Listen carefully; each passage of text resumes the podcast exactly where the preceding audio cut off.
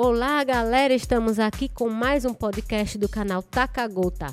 Sou aluna do curso de Rádio e TV do SENAC, a turma de 2018. Eu sou Mauri Souza e, junto com a galera, iremos falar um pouco sobre os piores micos que poderiam acontecer na vida de uma pessoa. Os micos que poderiam ser evitados, mas que infelizmente não conseguiram. Eu já paguei muitos micos, mas também já vi muita gente pagando.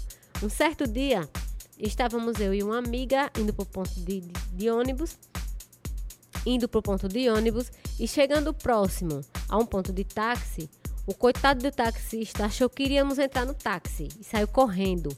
Abriu a porta do carro para nós entrarmos e correu. Entrou e ligou o carro. Nós passamos direto. Nós rimos muito e outros amigos deles riram mais ainda. Outro mico bem bizarro foi da minha amiga Dona Zefinha.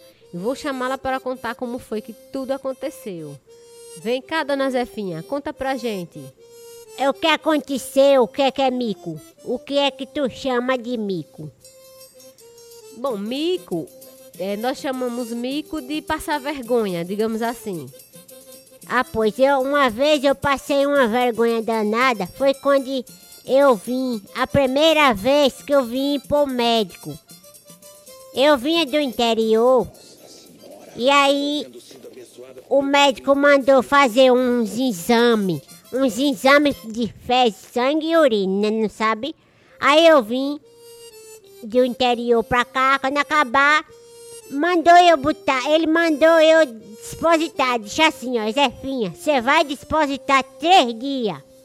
Eu não sabia como era. Peguei e botei numa latra de leite. Depositei três dias. Aí, quando foi no terceiro dia que nós vinha pra cá pro, pro médico pra trazer pra fazer os exames, eu tampei tudo direitinho e nós veio. Quando chegou na marinete, a latra bateu assim no assento e derramou derramou o produto todinho nas minhas pernas, derrubou nos meus cabelos, a lata explodiu, não sabe? Derramou nas minhas pernas, nos meus cabelos. Quando acabar, os povos começou a se pôs a engulhar, uns botava o, a camisa por o nariz, o rapaz que cobrava passagem ficou se botando a engulhar. Os povos pedindo pro, pro motorista parar a marinete passar ataque, não tava aguentando. Não tem condição, não tô aguentando. Quando ele chegou no Maruim, na cidade de Maruim, aí ele parou e disse: Vai lá chamar outro carro para levar, para continuar, que esse não tem condição, tem de lavar. Todo mundo passou na barbuleta e eu fiquei sozinha lá atrás, calada, toda melada de merda. E fiquei assim mesmo, disse todo mundo olhando pra mim, espiando, eu digo, o que é que foi? Eu não tive nada a ver com isso, eu não tive culpa. Aí nós voltemos para trás. Fui eu e uma comadre minha, nós voltemos. Outro dia nós vem de novo. Mas felizmente não aconteceu a mesma coisa, não sabe? Fui, botei, dispositei três dias. Aí veio tudo tran tranquilinho. Quando chega na clínica, aí me chamaram Zefinha, Zefinha e eu. Aí fui lá, quando acabar o homem me chamou assim num cantinho e disse assim, Dona Zefinha, quando a senhora vir fazer uns exames desse tipo aqui, a senhora não carece trazer isso tudo não. É num, um pouquinho, é um, um, um caquinho assim, ó, e um pouquinho, que ninguém aqui vai se alimentar com isso não. Eu disse a mulher, por tamanho do coço, eu achei que o jumento era maior. Isto é quer ser, viu? Pois é, tá aí, mas é um mico, né, de Dona Zefinha, um grande mico que ela pagou na vida dela. E também teve outro mico de nossa amiga Maria São Pedro, por causa da cachaça. Diz aí, Maria São Pedro, conta essa história pra gente. Oi, assim, foi o seguinte. A cachaça foi assim. Eu fui pro forró, mas as meninas Aí, quando, quando nós, eu bebendo, mas as meninas bebendo, bebendo, bebendo, bebi tanto, bebi tanto nesse dia, bebi minhofa, bebia tudo que aparecia. Aí, quando acaba chegando um cara tão lindo na vida, o homem era lindo, lindo, e chegou, será ele. Eu já tava beba, já parecia que eu tava doida. Aí, quando acabar, ele me chamou pra sair, né? Pra sair. Eu disse, bora, cara lindo. Aí eu disse, bora. Aí nós foi, pra mim, eu tava entrando num carrão, a coisa mais linda do mundo, e fui com ele.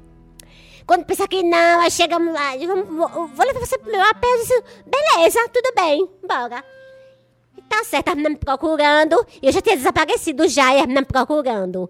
Aí foi, direitinho, quando chega lá na, no AP dele e tal. Não lembrava de nada, não sei de nada que aconteceu. Quando foi no outro dia, que eu me acordei, que eu abri o olho, eu olhei, eu vi logo um pé virado pra mim.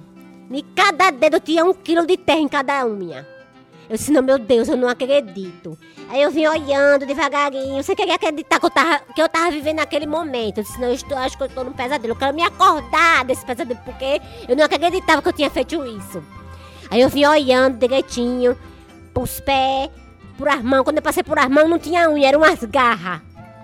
Aí vim subindo direitinho. Quando eu olhei pra boca do homem, não tinha um dente sano na boca, tudo podre. Disse, meu Deus, eu me tinha que esse homem. Meu Deus, eu pensei nessa boca. Não, meu Deus, eu não acredito nisso. Me deu vontade de chorar. Aí fui, me levantei, peguei minha roupa e fui embora. Quando eu me acordei, que eu olhei, eu, eu, quando eu cheguei na casa, pra mim eu tava chegando num pé, a coisa mais linda. Eu não tenho nada contra, mas eu estava num barraco de tauba. Um barraco de tauba todo cheio de, de, de garrafa pet, arredor, arrodeando. Eu disse, não, meu Deus, eu não acredito que eu estou aqui. Mas enfim, passei a maior vergonha porque no outro dia a menina sabia que eu não tinha saído com cara de homem lindo nenhum. Eu não tinha saído com nenhum lindo e nem ninguém era cheiroso. Me acordei e dedicar com essa realidade, com essa triste realidade. Paguei o maior mico, a menina tudo manga de mim no outro dia, de ressaca, a menina tirando com a minha cara.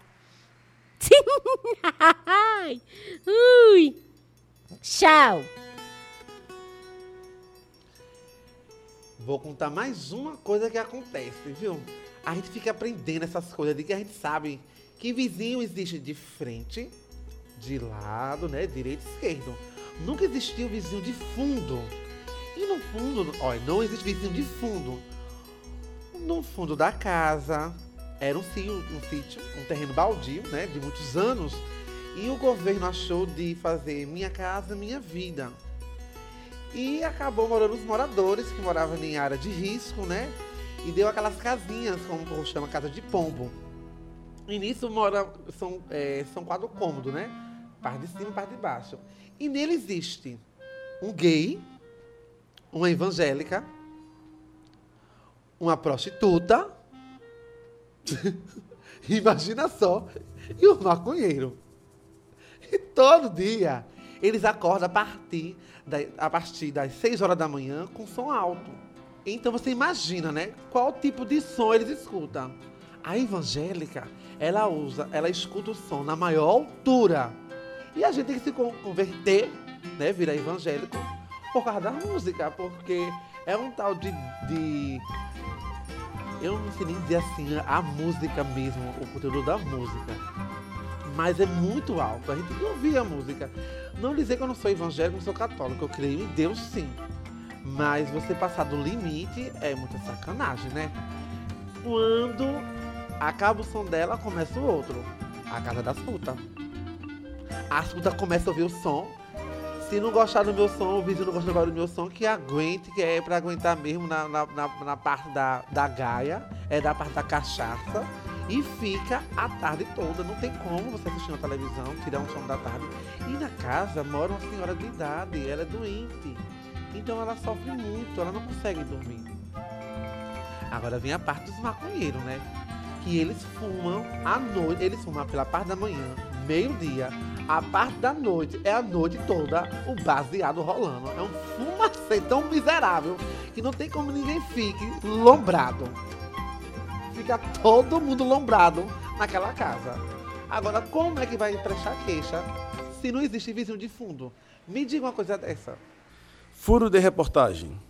Um famoso repórter de televisão estava em Uzbequistão no meio de uma grande reportagem que falava sobre os costumes do local. De repente, ele se deparou com um velhinho e logo começou a entrevistá-lo. O senhor poderia me contar um fato de sua vida que jamais tenha se esquecido? O homem velho sorri e começa a contar a história. Um dia, há muito tempo atrás, minha cabra se perdeu na montanha. Como manda a nossa tradição, todos os homens da cidade se reuniram para beber e sair à procura da cabra. Quando finalmente a encontramos, já de madrugada, bebemos mais uma dose e, como de costume, todos transaram com a cabra, um por um. Foi uma cena inesquecível. O jornalista se assusta com a história e diz, todo sem jeito: Senhor, sinto-me em dizer que a emissora dificilmente levará ao ar essa declaração. Então eu sugiro que o senhor conte outra história. Quem sabe se o senhor nos contasse uma história bem feliz? O velho sorri e disse: Ok, também já vivi uma história muito feliz aqui. Então o repórter sorri aliviado e o velho começa a contar mais uma história. Um dia, a mulher do meu vizinho se perdeu na montanha. Como manda a nossa tradição, todos os homens da cidade se reuniram para beber e sair à procura da mulher. Quando finalmente a encontramos, bebemos mais uma dose e, como de costume, todos os homens da cidade transaram com a boa ajuda. Foi a maior diversão da minha vida. O jornalista ficou decepcionado, mas não desistiu e sugeriu ao velho homem: Ok, vamos tentar mais uma vez? Será que o senhor não poderia nos contar uma história muito, muito triste? Então o velho baixou a cabeça e, com os olhos cheios de lágrimas, começou: Um dia eu me perdi na montanha. Esse foi mais um podcast do canal Taca Gota. Espero que tenham curtido. Até a próxima. Tchau, tchau.